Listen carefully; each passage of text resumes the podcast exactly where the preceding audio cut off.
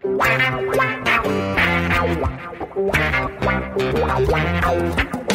dois na barreira, correu, o rei atirou. Gol! O cara sambou pra lá, sambou pra cá, botou na frente a pênalti. Olha o Santos chegando a chance de mais um gol.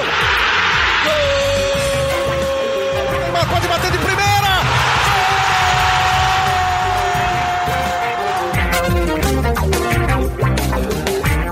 Orgulho que nem todos podem ter. Eu sou Leonardo Bianchi, esse daqui é o GE Santos, podcast do Peixe no GE.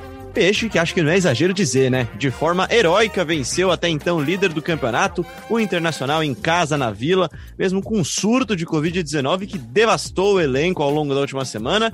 A gente vai falar, é claro, muito disso aqui, dessas baixas que a gente até citou aqui no episódio passado, como uma grande possibilidade de acontecer e aconteceu, mas vamos falar também, é claro, principalmente do grande resultado de um time literalmente de meninos da vila, que assumiram a responsabilidade e deram boas e felizes, alegres surpresas para o torcedor Santista. Santos ocupa agora a sexta colocação no Campeonato Brasileiro com 34 pontos em 21 jogos e volta à zona da Libertadores. E além dessas boas surpresas, essas boas notícias, enfim, também algo legal na parte da saúde, isso porque minutos antes, horas antes da nossa gravação aqui, uma excelente notícia de que o técnico Cuca teve alta, sai do hospital onde estava internado em São Paulo e volta para casa para continuar sua recuperação depois da infecção de Covid-19 e é nossa, nosso desejo desde já que ele se recupere logo, se restabeleça o mais brevemente possível e tenha uma boa recuperação para poder voltar também ao comando do Peixe.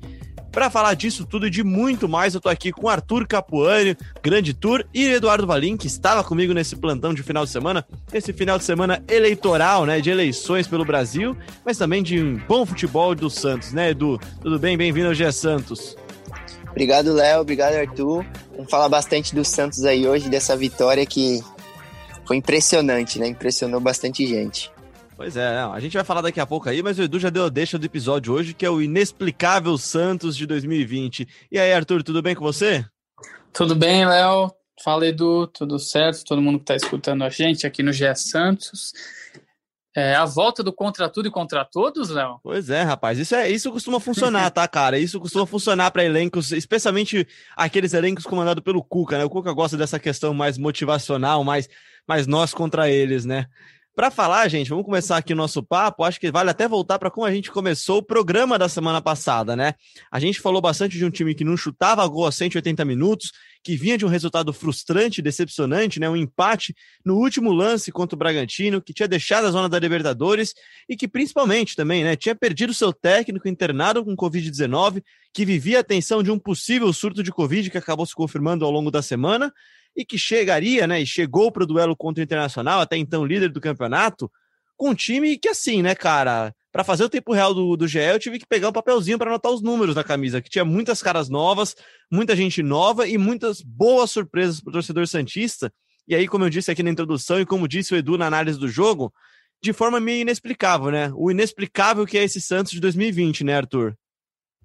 Inexplicável, inexplicável, porque o Santos teve o um período muito bom, né? Que teve aquela sequência de vencibilidade, com o Marinho voando. Aí daqui a pouco o Marinho começa. A...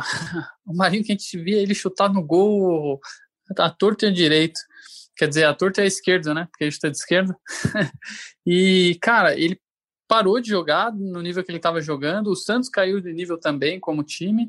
E aí, de, de repente, com uma série de desfalques, né? Mais do que já está acostumado é, o Santos faz uma boa partida contra o líder do campeonato, né? O, o, Inter era líder quando o Santos entrou em campo.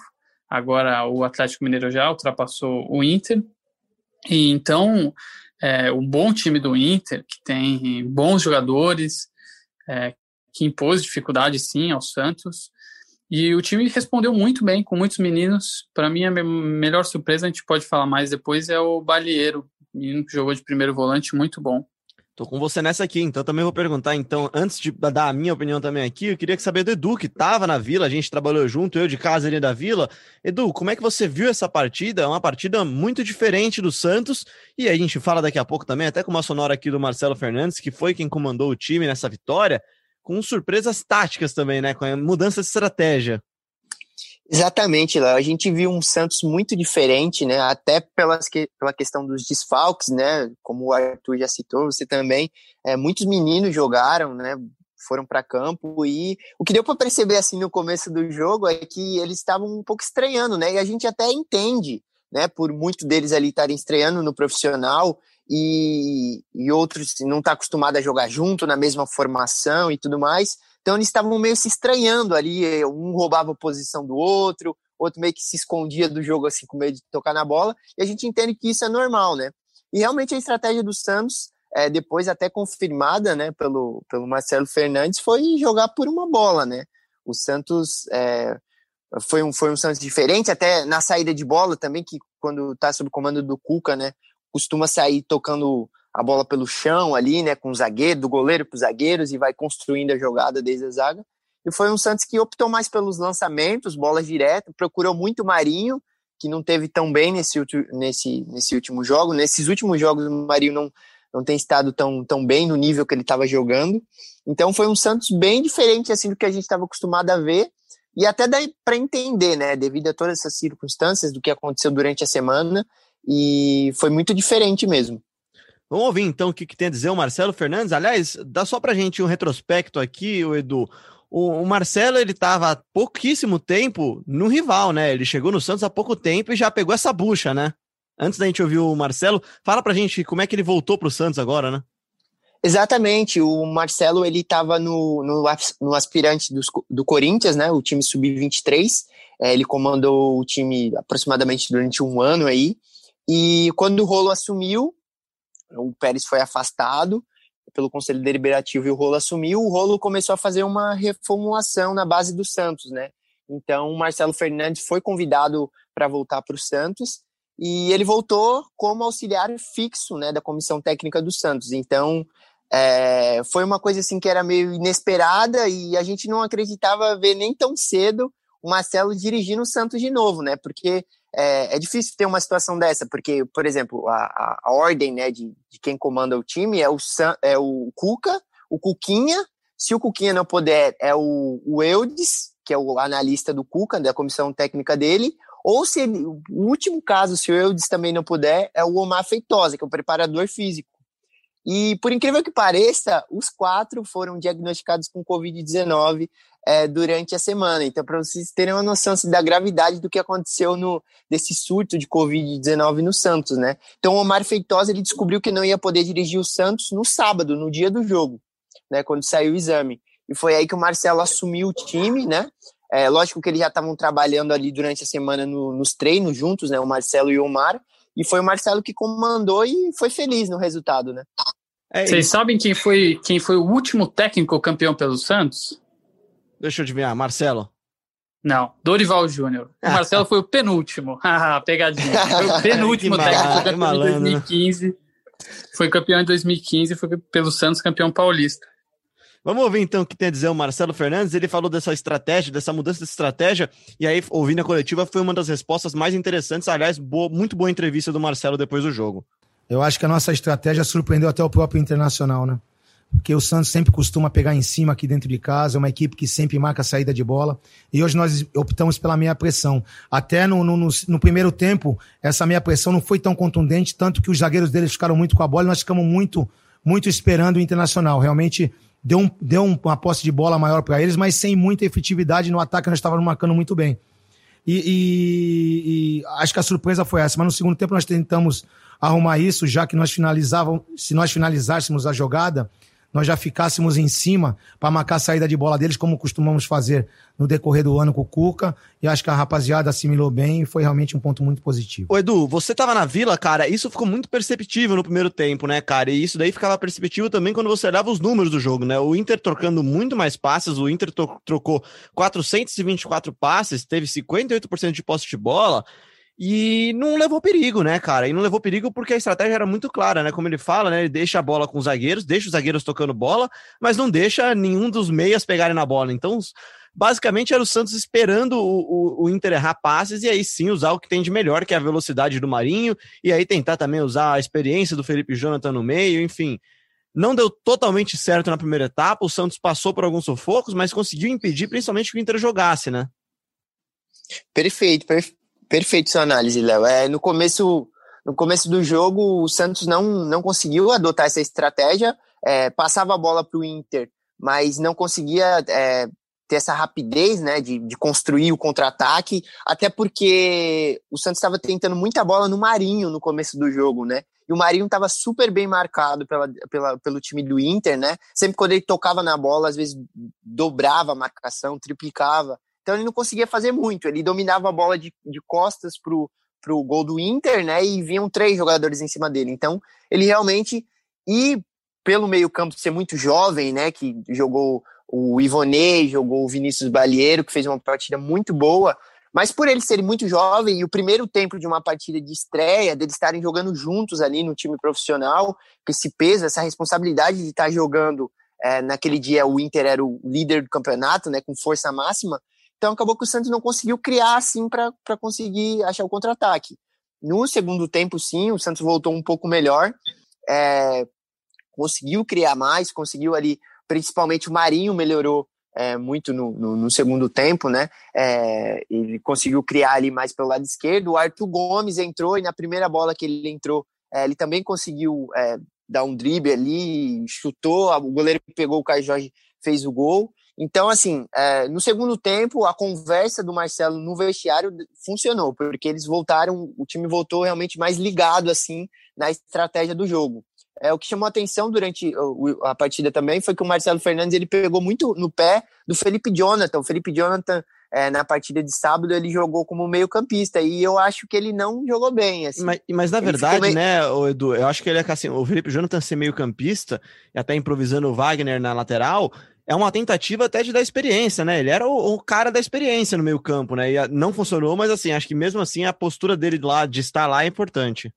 Exatamente, exatamente. Essa postura, por não deixar o meio-campo tão jovem, né? Porque se fosse assim, poderia ter botado, sei lá, o Lucas Lourenço no meio ali também para jogar. Então, é, ele, ele já jogou outras vezes ali no meio de campo, né? Com o Cuca, com o Sampaoli, principalmente, jogava muito no meio de campo, mas ele não. Ele ficou meio perdido, assim. Não sei se ele não conseguiu é, é, se adaptar ali com, com Marcos, o Wagner Leonardo jogando no, no, na lateral esquerda, não conseguiu. Eu, eu não, concordo não com você, é, eu concordo com você, do e eu acho, na verdade, assim, ele já jogou outras vezes ali no meio de campo, Felipe Jonathan, e ali não é a dele. É, com o Sampaoli, o Sampaoli usava ele é, não na lateral, mas usava ele avançado, só que jogando aberto, né? Ele jogando por dentro, o Felipe Jonathan já, em algumas oportunidades, a gente viu que não funciona. Jogando aberto, ele funciona é, na lateral também, claro, posição, é, posição fixa dele, ele vai bem, tem uns efeitos de marcação, mas vai muito bem na lateral, mas sempre que colocou ali por dentro, não vai. Eu teria começado com Arthur Gomes por ali. É, Arthur Gomes que entra no lugar do Ivonei que marcou o gol, né? É, e depois, e com a entrada do Arthur Gomes, tudo bem que o Santos já estava ganhando, aí o Santos começa a jogar no contra-ataque, mais em velocidade, começa a jogar no contragolpe melhor, né? É, mas eu entendo a estratégia de colocar lá. Eu também não gosto, acho que há uma grande diferença de jogar por dentro e por fora. Quando você joga por fora, você tem o auxílio da lateral, que já limita metade da, das possibilidades de você perder a bola, né? Você tem a lateral Isso. te ajudando. Quando você tá no meio, não. É você, você perde a referência e você. Ele, ele sofreu bastante lá. Mas acho de toda forma que a escalação foi bem montada e gostei muito da estratégia, e principalmente da humildade de entender que não daria para jogar de igual para igual com o Inter, com tanto desfalque, com time desentrosado. E acho que esse primeiro tempo, mesmo organizado, faltou a liga, sabe? E aí, por mim, para isso, por isso, exatamente por isso que eu destaco tanto o Vinícius Balieiro, que entrou entrou muito bem, cara. Ele, ele pegou para mim, acho que a função mais difícil desse elenco do Santos, que é ser o cara da saída de bola, que é o cara, cara que. É a função do Pituca e a função que só o Pituca conseguiu fazer nesse elenco inteiro do Santos até agora. Então, e dá, dá um pouco assim, dá um pouco de dó dele, porque ainda tem o Alisson, né, teoricamente ali na, na posição, então ele é o terceiro homem, né, eu acho que se não fosse o Pituca, assim, jogar, o Pituca nessa posição ele joga muita bola, né, ele é essencial para o time. É, só que eu, eu, acho que o Baliro teria mais oportunidades ali, só que para ele a competição é dura. Ele começou muito bem, jogou muito bem a partida inteira, deu segurança na marcação, saiu jogando com tranquilidade. É, só, que é, só que é isso, a disputa ali não é fácil, não. Mas sabe o que eu queria destacar, Edu? E aí você pode completar até. É algo que eu achei muito interessante na fala do Marcelo também depois do jogo sobre o Vinícius Balieiro. Ele fala assim: o Vinícius era um cara que estava se destacando no sub-23, e aí quando você teve uma perda de, de, daquele cara da cabeça de área, a primeira opção deles foi trazer o Balieiro. Cara, isso para mim é uma coisa assim que mostra o quão importante é a integração entre o departamento profissional de futebol, entre base, entre o sub-23, que em muitos clubes, na maioria dos clubes, é usado como cabide de emprego. E no Santos ele provou que, se, se é assim, pelo menos, nessa, nessa rodada não foi assim, sabe? Você vai lá e, e usa o sub-23 como uma forma de maturar jogadores que passam um pouquinho da idade. O Balheiro tem 21 anos, né? Se eu estiver enganado, você me corrige tem 21 anos e, e acaba sendo Exato. uma. Ele se torna uma opção muito importante e, assim, duvido muito que não vai ser mais utilizado daqui para frente, até como opção também para, para, para substituir o Pituca em eventuais lesões e suspensão e até para rodar o elenco também. Exatamente, é, é, Léo. E a gente teve uma. A gente entrevistou recentemente para o GE o Jorge Andrada, né? Que, que faz geralmente é o cara que, que participa dessa transição, né? Ele passa todos os dados ali da base para a comissão técnica do principal, do Cuca e tudo mais, e ele falou uma coisa bem interessante para a gente, é que o Cuca não tem ficado só no discurso dele, em coletivas e tudo mais, de que ele tem observado a base, de que ele tem acompanhado a base. Não, que ele realmente observa. É, às vezes ele tem jogo dos meninos, ele para para ir lá assistir, ele está sempre em contato com o Jorge Andada, perguntando o que está acontecendo na base, quem é o, as, os meninos que estão se destacando. Ele vai lá na sala de vídeo, ele procura saber a característica de cada jogador. Então foi bem isso que você falou. É, é, isso é uma, uma informação até que, que ele confirmou assim que a gente meio que já sabia que o Cuca realmente a comissão dele ali do Santos está muito bem integrado, né? Desde que o Cuca chegou. Então ele está acompanhando muita base e o Vinícius Balheiro com certeza foi uma dessas peças que teve bastante destaque e eles não pensaram duas vezes quando precisou usar o menino, né? E como o Arthur disse, ele entrou ter mapeado, muito né, bem. né, cara? Você ter mapeado isso para mim é fundamental, cara. E acho que é um trabalho até que começou um pouquinho antes até dessa, dessa nova mudança aí, né?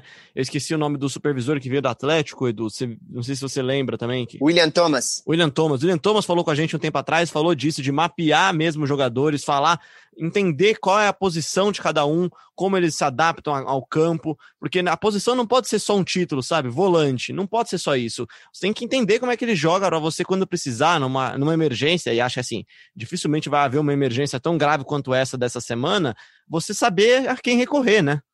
Exatamente, e, e ele casou muito bem, assim, ele, os primeiros toque, toques dele na bola, já deu para perceber que ele tem uma característica muito parecida com o Pituca. É diferente, por exemplo, de um volante que tem a característica do Alisson ou do Jobson, que já são dois jogadores completamente como Sandri, diferentes do Pituca. Exatamente, como o Sandri também, que vai muito melhor ele jogando como segundo homem, né? Da, dali, de, um segundo volante. E ele voltou muito bem. Os primeiros toques da bola dele ele já estava voltando entre os zagueiros para começar a jogada, movimento que o Pituca costuma fazer. Ele estava indo marcar na lateral, roubar a bola do, do, fazendo a cobertura na lateral dos jogadores, roubando bola na lateral. Então, assim, ele entrou muito bem, com muita personalidade. Eu acredito que é um jogador que é muito promissor. É, espero que ele continue né, é, no time. É, como o Arthur disse, a concorrência é muito grande, porque ainda tem o, o Jobson ali, né? Tem o Alisson também, tem o Sandri, que às vezes o Cuca já botou ali de primeiro volante também em alguns jogos. Então, mas essa integração é fundamental, principalmente no momento que o Santos vive, né? De não poder contratar, é, de está passando, passando por uma crise financeira e ainda teve mais esses casos de Covid-19. Então é fundamental ter essas informações para achar jogadores como o Balieiro. E não vamos esquecer do John, hein? Que fez é, uma é, é o próximo tema agora. Também. Pode, pode completar então sobre ele, então, Arthur, porque o John, assim, é impressionante, até foi o tema da nossa, da nossa matéria que abriu domingo no GE, né, Edu? É, essa escola de goleiros do Santos, aí eu não tive dúvidas em citar até no Twitter o responsável por isso, né? É o Arzuro, o treinador de goleiros do Santos há 22 anos no clube. Você vê que no ano em que o Santos perde a sua primeira e a sua segunda opção no gol, perde também a sua terceira opção no gol, né? Enfim, e aí você vai, vai ver quem que é o quarto goleiro? O John. O John entra e faz a partida que fez, né, Arthur? Cara, é, você já viu o Arzu aquecendo os goleiros?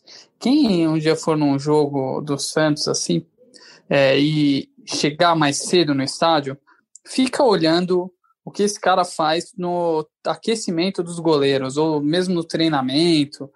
Cara, é impressionante. Ele é um baita de um, um treinador técnico de goleiros, né? E a força na perna. E, né, e bate com as duas, né? Isso que é muito legal. Ele, ele cruza, ele cruza a bola perfeito com as duas. Ele, ele tinha que ensinar muito lateral a cruzar na área, porque é impressionante. E, e, o John foi muito bem nas, nos momentos em que ele foi exigido, né? Se não me engano, foram dois lances muito importantes no segundo tempo, que ele, que ele ajudou o Santos, fez boas defesas, foi seguro, bem seguro. Ele, tem, ele ainda pode melhorar um pouco ali a saída de bola dele com o pé, que ele é destro, e eu senti que ele tem dificuldade ali de sair jogando para a esquerda, né? É, principalmente pelo posicionamento do corpo ali, da mecânica mesmo do passe.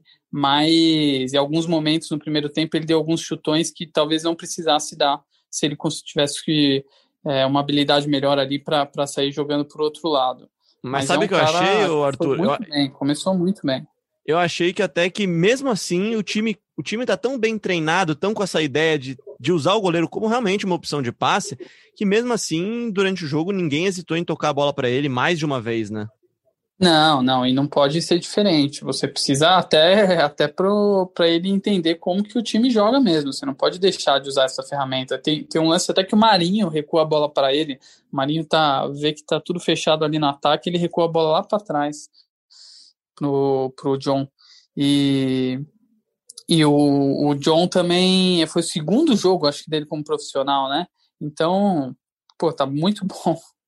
Exatamente, foi o primeiro jogo dele como primeiro jogo como profissional em competições oficiais, né? Ele já tinha jogado um jogo pelo profissional, foi no, no centenário da Vila Belmiro contra o Benfica, naquele amistoso. Ele chegou a entrar no segundo tempo, mas como era amistoso, não, não valeu, né? Então ele estreou pelo profissional. Então, o que deixa evidencia mais assim a boa estreia que ele teve, né? Porque é um peso você estrear contra o líder do, do campeonato naquela época, com que assim, que o reserva dele no dia era um goleiro do sub-17, sabe? Era um goleiro que, assim, o Santos levou, mas torcendo para que não acontecesse nada com, com o Dion, eu acredito, porque era um goleiro, assim, mais novo ainda que ele.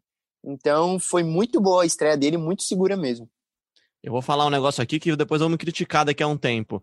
Mas eu ouvi de gente que trabalha perto do Santos, conversando com alguns amigos, que não, não é que o João Paulo não é bom, mas que muita gente diz que o John consegue ser até melhor do que o João Paulo. Sim, se for melhor, é melhor ainda para o Santos, né, Arthur?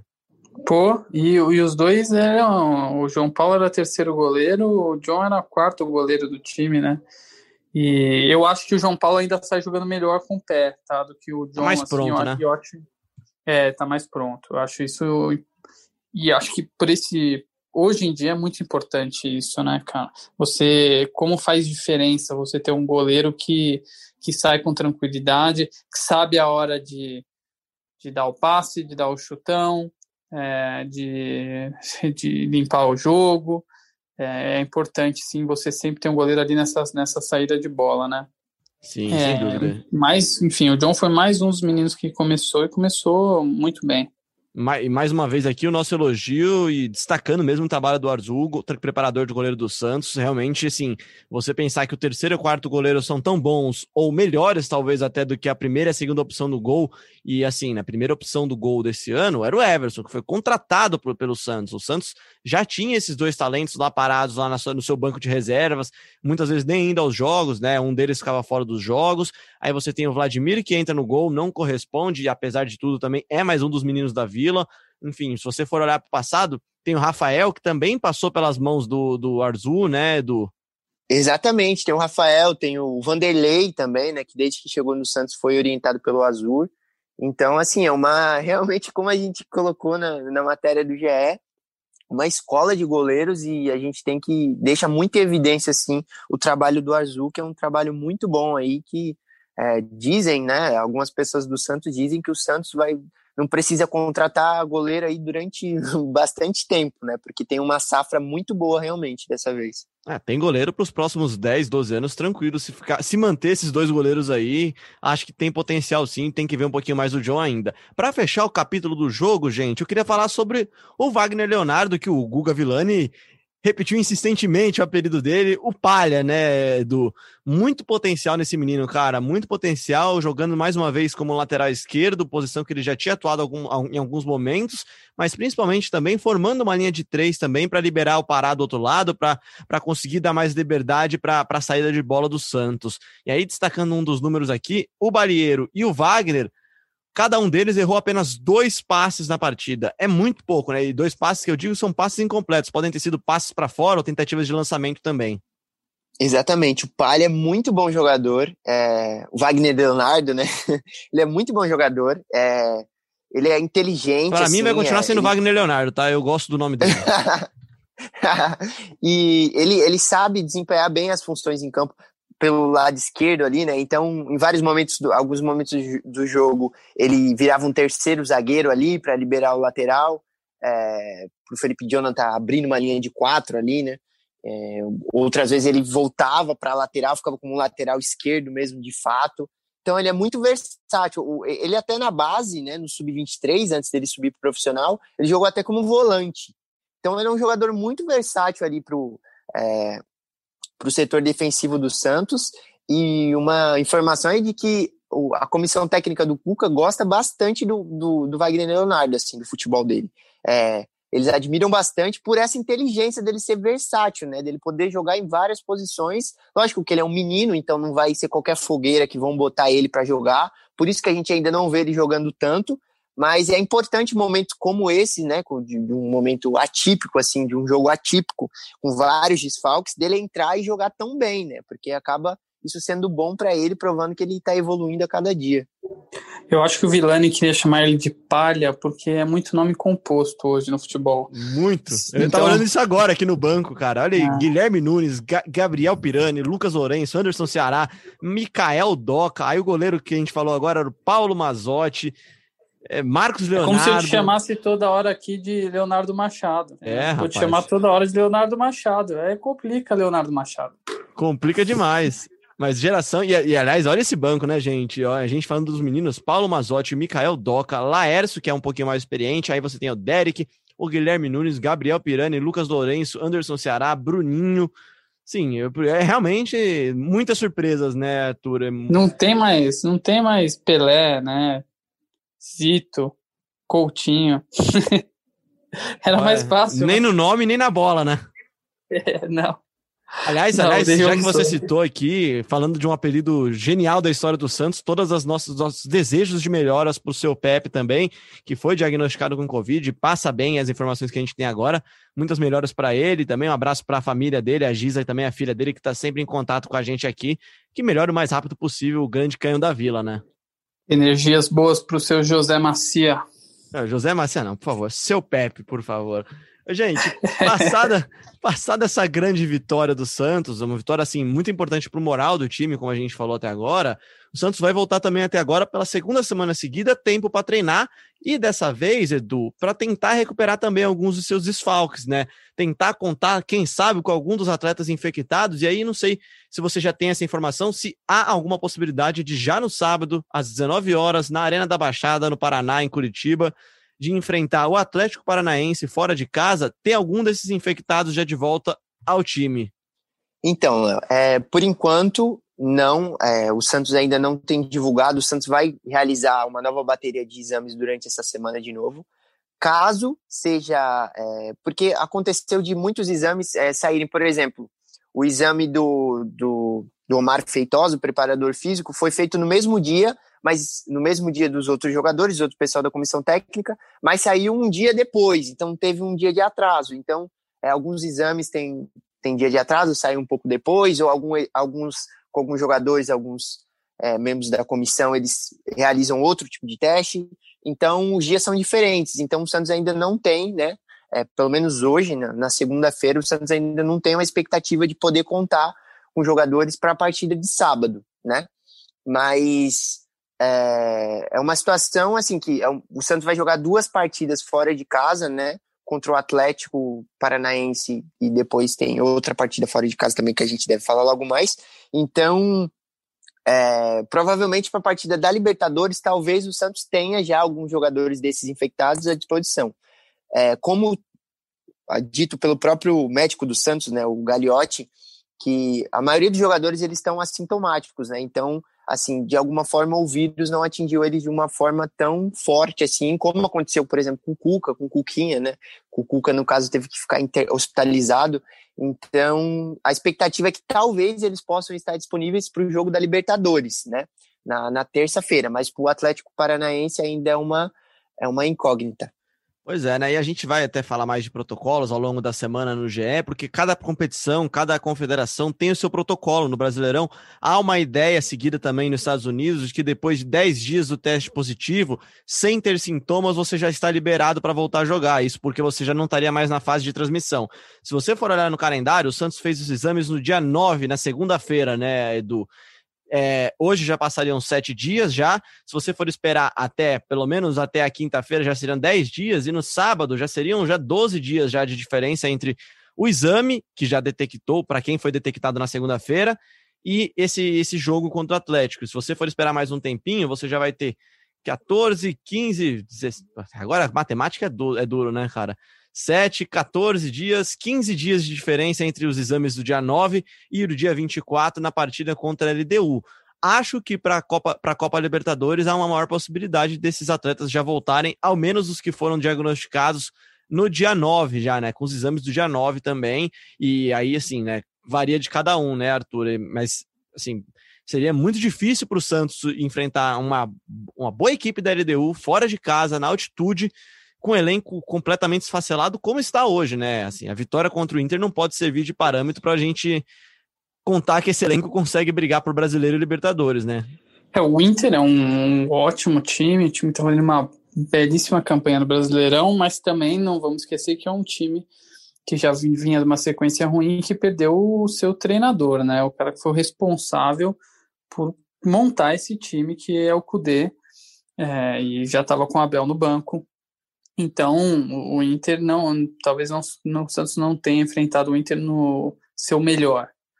Agora, a LDU é um baita de um time. Eu assisti os jogos da fase de grupos contra a River, é, São Paulo, e é um bom time.